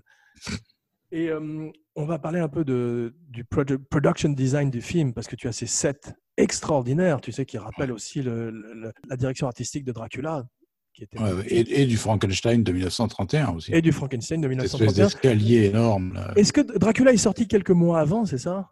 Il me semble. ouais. Ouais, je crois que c'est à à quelques mois de différence. Coup sur coup, Universal euh, impose tout d'un coup les monstres. Euh, Il y a eu aussi la créature du lagon noir, on n'a pas fini d'en parler, et la momie aussi avec Karloff, qui était très Mhm. bien. Extraordinaire performance, c'est peut-être pour ça qu'il est mort à 48 ans, mais extraordinaire performance physique de Marty Feldman. Vu, il est tout le temps en train de soulever des choses, de faire des trucs. C'est très, c'est très difficile à faire pour un acteur. Ouais, ouais, et puis même les, les postures qu'il prend avec son corps. les- C'est ça. Un peu cette idée qu'il a eue sur le plateau, c'est lui de lui-même qui a changé sa bosse de position. De, de côté, t'as vu Et il y a quelqu'un dans le What? il y a quelqu'un dans What l'équipe. hump Il y a quelqu'un dans l'équipe ou dans le cast qui s'en est rendu compte et euh, Mel Brooks l'a incorporé dans le film. Mais c'est vrai que le simple fait de se tenir comme ça, ce sont des contorsions dignes de, de Quasimodo, de ce que faisaient les acteurs qui ont joué Ouais. Quasimodo, ou ce que faisait Buster Keaton. C'est que Buster Keaton, il a commencé sur scène enfant, il faisait un numéro avec ses parents, ses parents le mettaient dans, une, dans un sac ou une espèce de petite valise avec une poignée et le jetaient d'un bout à l'autre de la scène. Dans le sac, il avait 5-6 ans. Voilà l'apprentissage de gentil. L'apprentissage de Buster Keaton. C'est une autre époque. J'adore euh, un truc dans les films, c'est quand euh, tu as un portrait de, des an- de l'ancêtre de l'acteur du film et Mm. qu'il a exactement la même tête que l'acteur. Ça, c'est un truc qu'on retrouve dans les Tu as vu que le portrait change d'expression à un moment. Oui, il est ravi que euh, finalement Frankenstein prenne, prenne sa succession. Euh, Mel Brooks a fait croire à Cloris Leachman quand elle lui a demandé ce que ça voulait dire blue hair. Tu sais ce qu'il lui a fait croire? Non il lui a, dit, il a fait croire que ça voulait dire euh, colle, parce que tu sais, on, envoie, on envoyait à l'époque les, les chevaux, euh, les vieillissants, à l'usine pour faire de la colle. Ah oui. en fait, ça veut pas dire du tout colle, mais ça lui allait. Et euh, cette scène où elle improvise Ovaltine, tu sais, quand tu disais là, Oui. euh, quand elle, lui propose toutes sortes de boissons et qu'elle a improvisé sur le plateau, c'est vraiment deux grands comiques de très très haut vol. Si ça Ouais. m'a fait penser au spectacle de musical, tu sais, les, les Marx Brothers viennent du musical, et tout d'un coup, Ouais. quand tu vois Harpo et Chico sur scène, ben, c'est comme de voir ces deux-là. C'est exceptionnel ce qu'elle fait. C'est hors chose- sujet et, indispensable en même temps. quoi. Oui, et puis il y a presque quelque chose d'érotique chez ce personnage. Tu elle est tout le temps euh, Oui. excitée à la fois. Ce qui lui rappelle son grand-père, euh, qui- dont c'était la maîtresse, elle en peut plus. elle a eu une histoire d'amour torride avec le grand-père. en même temps, elle se contrôle. Tu as vu, c'est extraordinaire. Mais on parlait des, des pétages de plomb de Gene Wilder, c'est les plus grands du métier, peut-être plus grands encore que ceux de Jerry Lewis. Comme Jerry Lewis, qui, comme Mel Brooks, a travaillé euh, dans les Catskills, tu sais, c'était ces, ces stations euh, dans les montagnes de New York, Mhm. Où, où- où les gens partaient en vacances, et il y avait plein de comiques qui, euh, qui s'entraînaient à, à faire du stand-up devant des gens qui mangeaient et qui n'en avaient rien à foutre d'eux. C'était une école terrible, mais en même temps une sacrée école. Quoi. Mm. J'aime beaucoup les films euh, néo-noir et blanc, ce que j'appelle le néo-noir et blanc. Comme justement ce film ou Ed Wood. Ou, euh, j'a- J'adore, hein, c'est toujours difficile pour les, les artistes de, con- de convaincre des producteurs de le faire, mais en général, c'est magnifique, je trouve. Bah, c'est intéressant, euh, en particulier quand c'est référentiel, c'est-à-dire euh, quand c'est pour faire la photo comme dans les années 30 ou 40. Exactement. ouais. Les films en noir et blanc, noir et blanc, euh, c'est rare que les photos atteignent ce degré de perfection euh, quand il n'y a Oui. pas la référence. Ouais. Et au moment où Columbia essaie de garder le film, tu as vu, ils disent à Mel Brooks, mais le, le- le- le Pérou n'a pas de noir et blanc, ils ont que la couleur. Et ils disent, tournons-le en couleur et vous le, vous, le vous le passerez en noir et blanc après. Et Mel Brooks a dit, sûrement pas, vous, vous allez tout de suite le passer en couleur partout. Donc il l'a tourné avec les vraies pellicules noir et blanc. euh, Je ne sais pas Ouais. si ce sont celles de l'époque, mais en tout cas, ça donne effectivement cette, cette patine et ce cachet au film que tu ne peux pas avoir avec un film. C'est Orson Welles qui disait, si vous voulez tourner un chef-d'œuvre, tournez-le en, en noir et blanc. Feldman m'a fait penser à un mélange de euh, Harpo et Groucho. Oui, absolument. Il a la même sexualité que, que les deux et il a le même commentaire euh, quatrième mur que Groucho et en même temps il a ce même côté euh, fou de Harpo. Quand il se, j'adore quand il se frotte la joue contre l'épaule de Wilder comme un chien, tu vois, comme un animal. Oui, oui. Il l'appelle Master. Ouais, comment est-ce que tu veux garder ton, ton sérieux? Il peut pas. Regarde bien le film. Il peut pas. Wilder, il est constamment au bord de l'éclat de rire. En plus, ce qui est extraordinaire, c'est qu'il est habillé comme un, c'est un mélange d'un, de bouffon, de, de pas, c'est pas facile à dire, c'est un mélange de bourreau et de bouffon. C'est un bourreau. Oui, c'est ça, exactement. Avec cette espèce de truc qui traîne de sa tête. C'est un bourreau médiéval et un bouffon en même temps. C'est hallucinant. c'est pour ça que je me dis, à quelle époque sommes-nous, une fois de plus, tu vois, parce que ça a beau être l'arrière-petit-fils de Igor ou Igor, selon comment on le prononce, il est, euh, il est habillé comme un bourreau médiéval. C'est ça. Je suis content qu'il n'y ait quand même pas trop de gags euh, non sensiques, cartoonesques, comme le tableau qui rit, ça, ça passe très très bien, ce tableau qui sourit. Ouais. Mais euh, je trouve que Mel Brooks a un bon contrôle, un bon self-control. Ou Wilder. ou Wilder, effectivement, puisque le film est co-signé Mel Brooks et Gene Wilder. Et je pense qu'effectivement, Et Wilder en euh, premier au générique. hein. C'est ça, mais c'est c'est une idée de lui. Ouais. Mais je pense qu'il y a une influence aussi de Wilder, je sais pas, sur la réalisation, parce que Mel Brooks n'a jamais réussi esthétiquement aucun autre film. Oui, c'est vrai. Mais il y a des vraies idées. pas un grand réalisateur. Non, mais là, je me demande à quel point il a été aidé par la lumière, par le, le production design et tout, mais il y a des vraies idées de mise en scène. Quand tu Oui, vois oui. le dessin du monstre qui pend, tu sais, qui, euh, qui bascule dans le vide comme ça, et que tu passes directement sur Peter Boyd qui se bascule à la, à la potence, au JB, Ouais. c'est de la vraie mise en scène, ça. Ouais, ouais, absolument. C'est pour ça que je te dis, je pense que leur union, parce que Wilder non plus n'est pas réputé pour être un grand réalisateur, mais ensemble, je pense qu'ils ils ont réussi à devenir un grand réalisateur à deux, quoi. Ah, tu as raison. Et puis, il y a probablement, d'un très, comme ils ont en Amérique, des très, très grands assistants, un très, très grand premier, un Mm. très grand chef-op, tous ces gens-là qui, euh, qui se sont mis à, à aider Brooks, tu vois, qui est un bon metteur, enfin, qui a, qui a une expérience de la technique quand même, parce qu'on le voit tenant la caméra par moment Brooks aussi. Oui, non, mais c'est honnête, tu vois, je te dis, pour avoir Blazing Saddles, c'est- honnête, mais c'est pas génial. C'est pas, alors que la même année, il a fait un film génial juste après. Exactement, ouais. Ça fait penser, je te dis, à Coppola qui, coup sur coup, fait euh, le parrain numéro 2 et la conversation.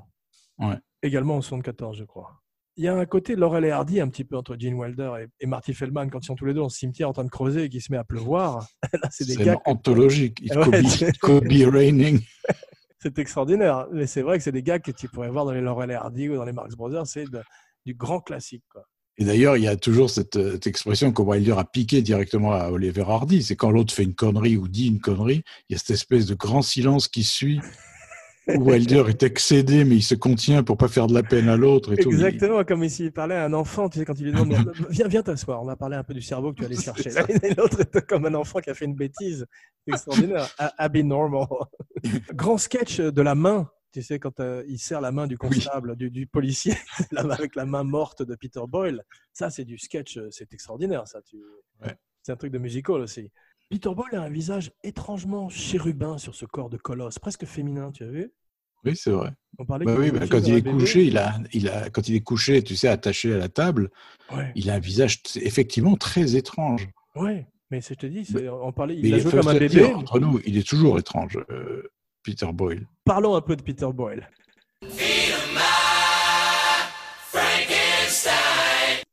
Il est mort en 2006, il est né en 1935. Il est mort à 71 ans. Wizard, c'est Joe. Il a joué aussi dans le candidat de Candidate. Oui, exact. Il faisait un s'occupait de la formidable. campagne de, de Bob Redford. Exactement. Il faisait un formidable méchant dans Outland, un remake de High Oui. Dans l'espace face à Sean Ouais. Connery. Euh, son père était une personnalité de la télé.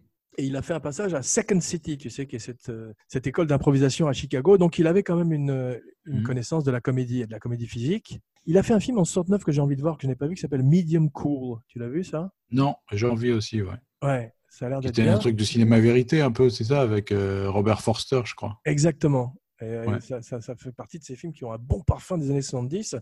Très bon ami avec Jane Fonda et John Mhm. Lennon. Ah tiens.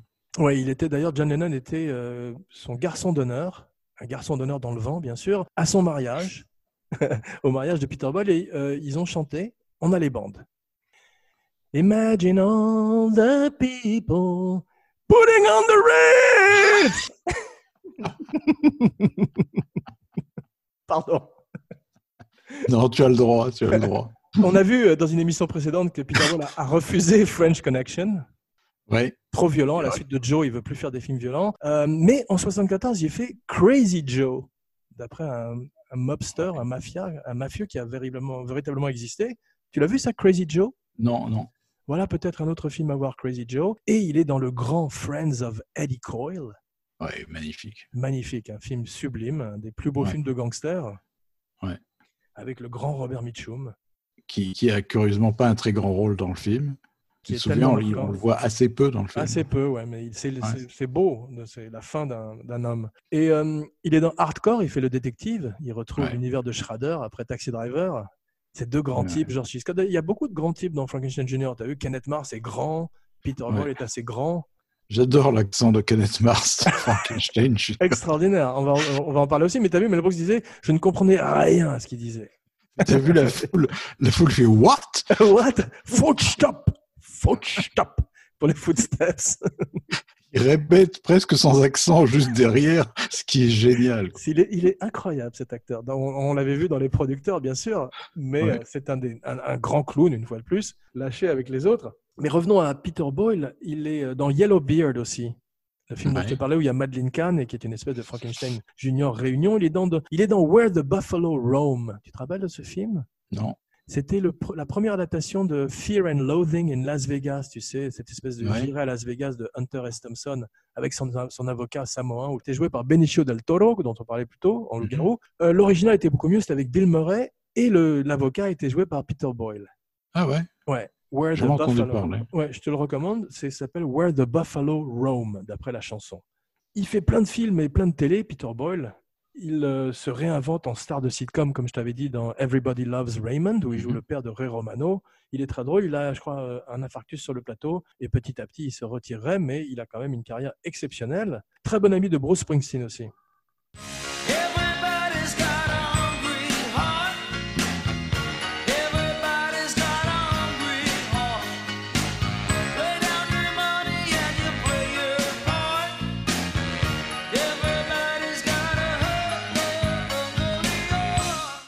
Je trouve que ce film, Frankenstein Jr., c'est le, le deuxième plus grand film de Frankenstein après Bride. Oui, je suis complètement d'accord. Ouais. Ouais. Et c'est ça, c'est sa force, c'est que ça reste un film de Frankenstein, pas juste un spoof, tu vois. C'est euh, Ouais, exactement, exactement. Tu pourrais faire un festival et le mettre avec euh, les autres. L'inspecteur Kemp, Kenneth Mars, m'a fait penser au docteur Folamour beaucoup avec sa main. exactement, exactement. Je ne sais pas si c'est un hommage, mais c'est extraordinaire ce qu'il fait avec sa main. Ce slapstick avec la main, les fléchettes, Ouais. comment on se sert de lui comme un bélier, t'as vu, comme, comme ce- ce- ses, ses collègues passent leur temps à lui baisser le bras et tout. En plus, ce, ce bruit qu'a mis Mel Brooks après. Mais c'est très bien fait. Il, il a une gestuelle, il bouge comme, un, comme s'il était vraiment un bras mécanique. On dirait Robocop, t'as vu, c'est extraordinaire. il est formidable. Ouais. Comme est formidable le gag, le- ce qu'on appelle les slow burn gags, tu sais, des fléchettes. Ouais, Qu'à la fin de la scène où Wilder balance les fléchettes qui passent par les vitres, Ouais. tout ça, et quand la voiture de Kenneth Mars s'en va, les, les pneus sont criblés de fléchettes. Il y a beaucoup plus de fléchettes qu'il n'en avait au départ. donc Ouais. c'est très drôle. Et le bruit du chat qui reçoit une fléchette off, c'est euh, Oui. Mel Brooks qui fait le bruit du chat. C'est une de ses rares apparitions dans le film. Il l'a il fait en direct sur le plateau. Et ils l'ont remis après en, ils remis après en, en pause synchro. Mais il est dans Butch Cassidy et le Kid aussi, Kenneth Mars, j'avais oublié. Oui, c'est vrai. Il joue le shérif, je crois. ou- C'est ça, il joue le shérif qui essaye de, de réunir un posse et qui se retrouve finalement avec personne. ouais, c'est ça. euh, Tout le monde, se barre. et- Mais c'est drôle qu'il y ait à la fois Cloris Lichman et euh, Ouais. Kenneth Mars. Le numéro qu'il fait avec le cigare quand il allume son cigare, c'est exceptionnel. Il y a beaucoup de choses drôles avec des cigares. Il y a, beaucoup de cigares dans le film. Tu as vu entre le cigare que fume Frau Blucher, le Oui. cigare offert. C'est curieux qu'un moine dans une cabane dans les bois ait Oui. des cigares Havane comme ça, qu'il offre à Frankenstein. Et cet extraordinaire allumage de cigare par Kenneth Mars, qui est digne d'un grand numéro de clown aussi. Tu, vois, tu te dis, Ouais. je vois ça, c'est hallucinant ce qu'il fait. Mais d'ailleurs, il- ce qui est formidable dans, dans le film grâce à Kenneth Mars, c'est que ces scènes qui en général sont extrêmement pénibles et ennuyeuses avec les villageois qui hurlent, allons les lyncher, allons brûler les maisons, deviennent hilarantes aussi. Exactement. Ça devient tout d'un coup quasiment les- parmi les meilleures scènes du film. Tu as vu, Igor mange à la table avec eux, alors que c'est censé être un serviteur, mais il est quand même Oui. à la table avec eux. Je, je comprends pas très bien la hiérarchie de ce château. Et il commente. Oui, comment il est Il va être très populaire. Tu sais, quand il parle du Schwanstoker, Exactement, il participe à la conversation. Alors qu'on lui a rien demandé. Il est loin, tu vas remarquer, il a- c'est encore une aparté. Il est loin et de temps en temps, il intervient. Mais il est toujours là, c'est drôle, ouais. Toute, toute cette scène où il fait euh, la devinette, tu sais, avec Sedative, Sedagive, ça Oui. aussi, c'est une, une routine des Marx Brothers. Ah oui. Moi, J'ai l'impression de l'avoir déjà vu chez les Marx Brothers. Et c'est un rôle incroyablement physique pour euh, Peter Boyle et Gene Wilder. Tu as vu quand, il- quand il essaie de, de- de soulever le monstre, quand il se fait étrangler Oui. par le monstre, c'est très très physique. Là aussi, ils font des trucs de- que font des très très très grands comiques. Hein. Et quand, il est, quand Boyle étrangle Gene Wilder, il le fait vraiment. Hein. Ouais. Donc, je sais pas, il devait pas serrer, évidemment, mais en tout cas, le secouer la tête dans tous les sens et tout ça, il le fait en plan séquence. c'est un- C'est un truc de clown. C'est des gens qui Ouais. savent comment euh, bouger, comment. euh, c'est- hallucinant. C'est des rois du slapstick. Mais euh, ce que j'ai préféré dans, le- dans les trucs des fléchettes, avant de voir les pneus, c'est quand même la fléchette, qui, la fléchette qui est plantée dans la casquette de son chauffeur. T'as vu? Oui. Non, il aurait pu le tuer aussi, carrément. Ce dont tu as parlé, effectivement, il est magnifique, Peter Boyle, quand il écoute la musique de Frau Blücher. Il m'a fait penser aussi euh, au personnage de Bob dans Day of the Dead. Tu te rappelles ce, ce mort-vivant qui écoutait un Walkman? Non, je ne sais pas. C'était le troisième de c'était le troisième de la série des films de Romero et euh, il y a- ils avaient réussi à domestiquer un zombie Hmm. Et il lui faisait découvrir la musique avec un Walkman et tu avais ses yeux, il avait des yeux très bleus délavés de mort et tu avais ce Walkman qui écoutait cette musique, il y avait ce zombie qui écoutait cette musique et c'est extraordinaire. C'est- pas un Walkman, d'ailleurs, c'est un walk, walk Dead pour lui, Walk Walking Dead. Mais euh, il a une tête qui ressemble un peu à Peter Boyle. Je te, recom- je te recommande Day of the Dead. C'est un des derniers bons de Romero. D'accord. J'ai pas vu celui qu'il a fait avec Leguizamo et Dennis Hopper, qui s'appelle, euh, je sais plus, c'était Army of the Dead ou je sais plus quoi. En tout Oui, cas, je il y, avait, vu celui-là. il y avait Dead dans, dans le titre. C'est une bonne indication pour le retrouver, en tout cas.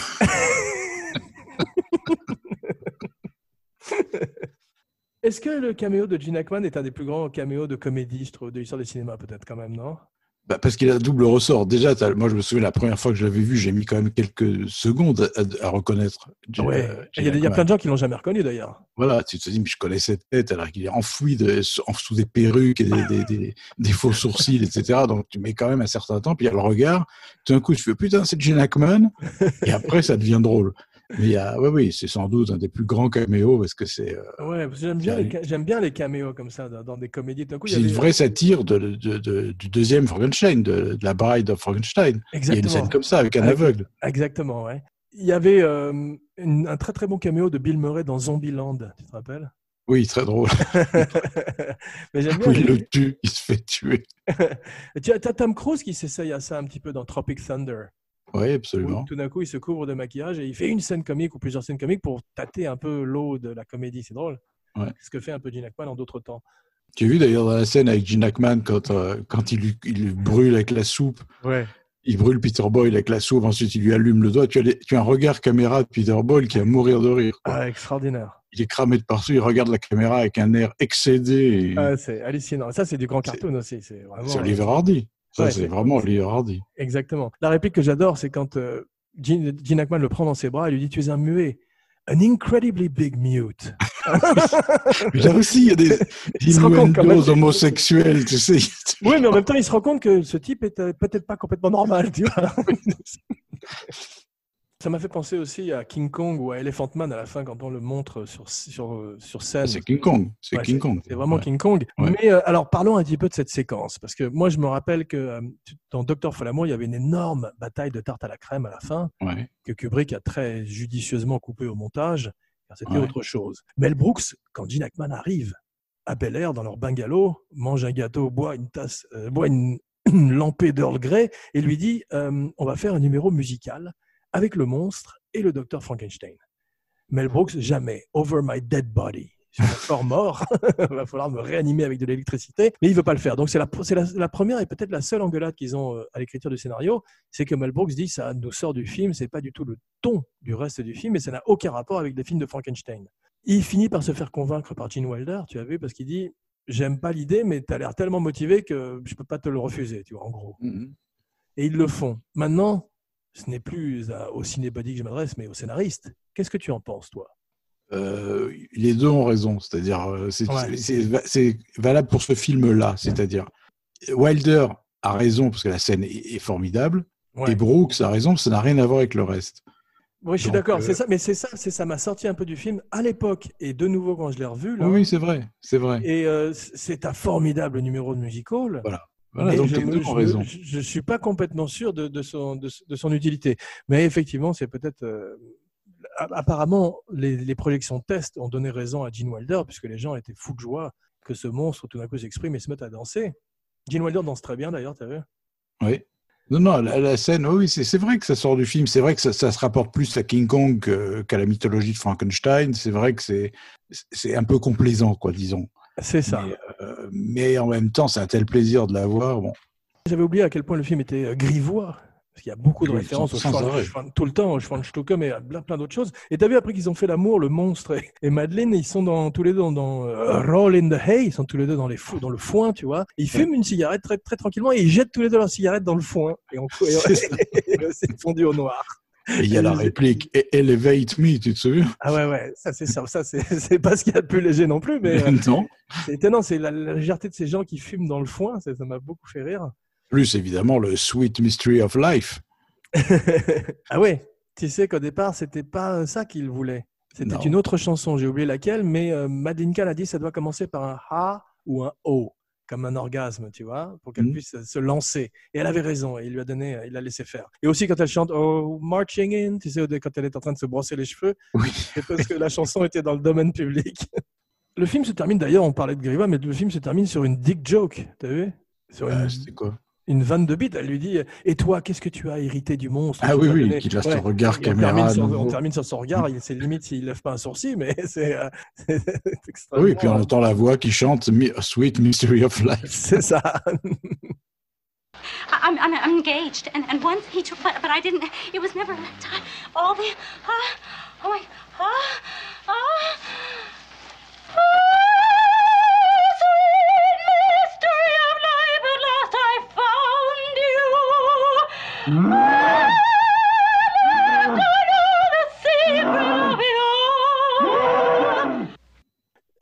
Mel Brooks euh, a tellement pris de plaisir à tourner le film qu'il paraît qu'il a rajouté des scènes pour, pour ne pas s'arrêter de tourner. Il voulait continuer à tourner. Je comprends. c'est drôle. je a- comprends. Tu te rends compte, avoir un casting parfait, idéal à 100%, ça doit arriver une fois dans une vie. Ouais, c'est hallucinant. Ça lui est plus jamais arrivé d'ailleurs. Ouais. Non, c'est fou. Mais il, y a- il paraît qu'il y avait euh, trois jokes de plus par scène, mais qu'ils ont coupé quand même aussi beaucoup. Mhm. Ouais, ils ont fait euh, un énorme travail de montage. Et euh, ce qui m'a fasciné, c'est que Madeleine et euh, Terry ont switché leur rôle, tu as vu? Ah non Cécilia, j'ai pas fini. Tu es toute seule? Excuse-moi, je reviens tout de suite.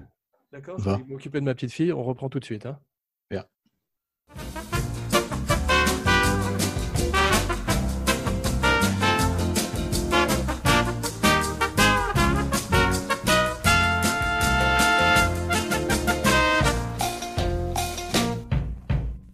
Excuse-moi, sa maman est partie.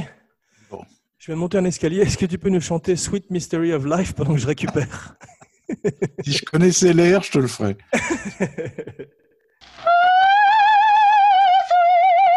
mystery of life, at last I found you.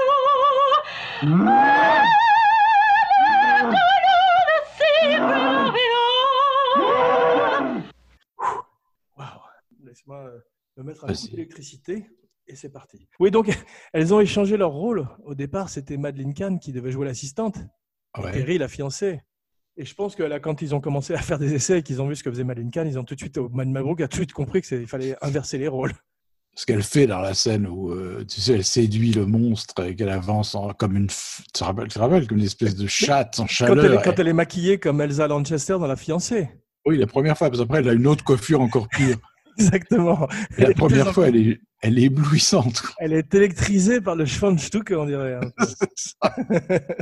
Et elle dit, elle dit à un moment cette réplique sublime Vous êtes tous pareils, les hommes, sept ou huit coups vite faits, et vous allez vous picoler avec vos copains. Je me rappelle.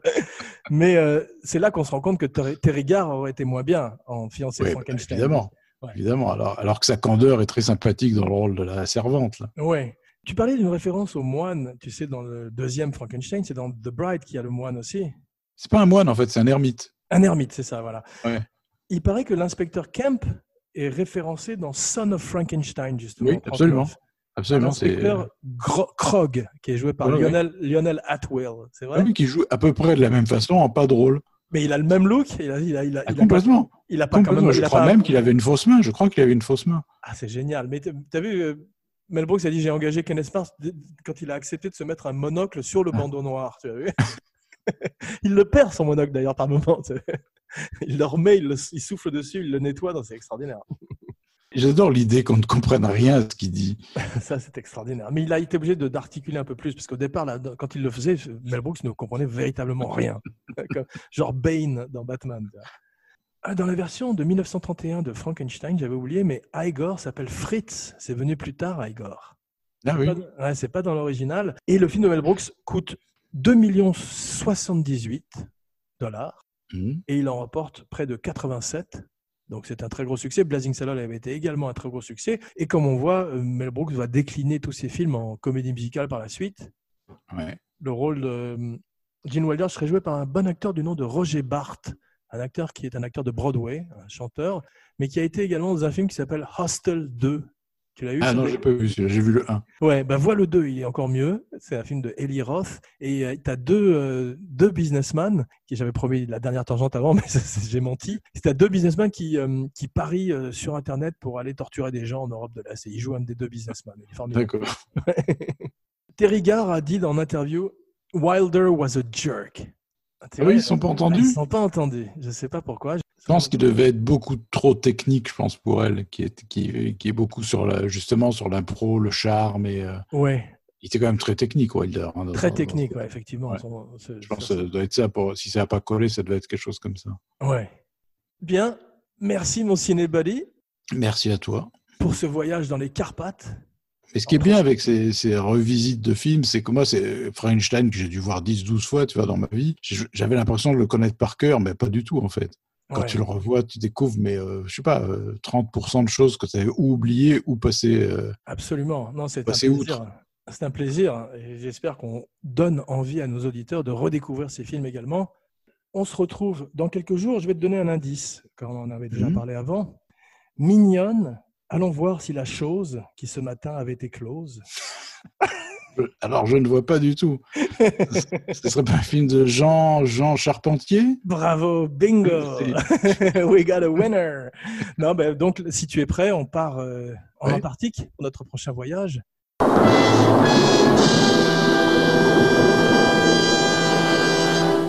Ouais, En Antarctique, où se termine le Frankenstein original, le livre. C'est vrai. Victor Et le film de Kenneth Branagh. ouais, qui va abandonner la créature dans le froid du pôle Nord. Eh bien, on se retrouve dans le froid du pôle Nord pour dans une semaine ou deux. Sounds good. Voici venu le temps de ta catchphrase. Not bad for humans. N'oubliez pas de liker, de partager, de commenter, de critiquer. Une bonne critique sur iTunes pour aider le show. Merci. Jean Vénère, We Belong Dead. yeah. J'ai mis- j'ai changé le nom et la catchphrase pour Halloween. I'm sweating again. I always do. I should probably take another pill or two. In the mirror, I see the face of Frankenstein, and that face is mine. I go to work at Subway, slicing ham. Cut my finger off again. I walk home, trying to dodge and hide from thugs that like to beat on scrubs. I go through this all the time, though I call. Jay, where the fuck you at? The mall. Did you get your ass stomped again? No. Yes. so nobody sees what I see, do they? They just cast me aside, put me away. No friends, no style, no place to go.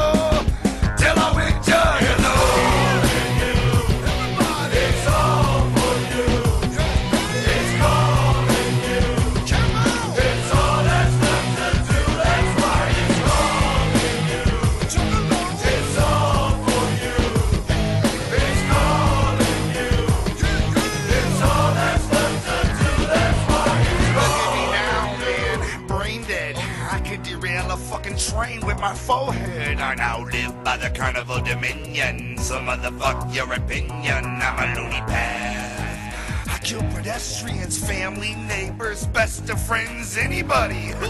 And if I don't kill them, I keep them in my basement and drill them dead.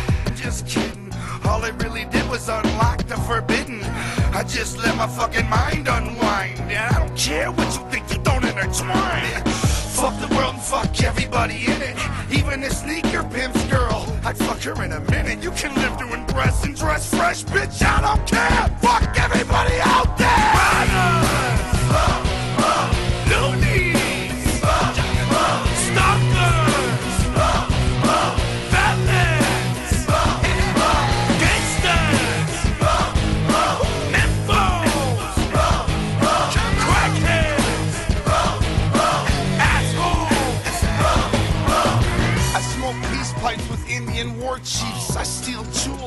Chinese ninja thieves. I catch whales like guppies and crush walls. I throw giant icebergs like snowballs. I surf tidal waves, drink molten rock. I put a fucking tornado in a headlock. I go to Italy and straighten that tower, whatever the fuck I want.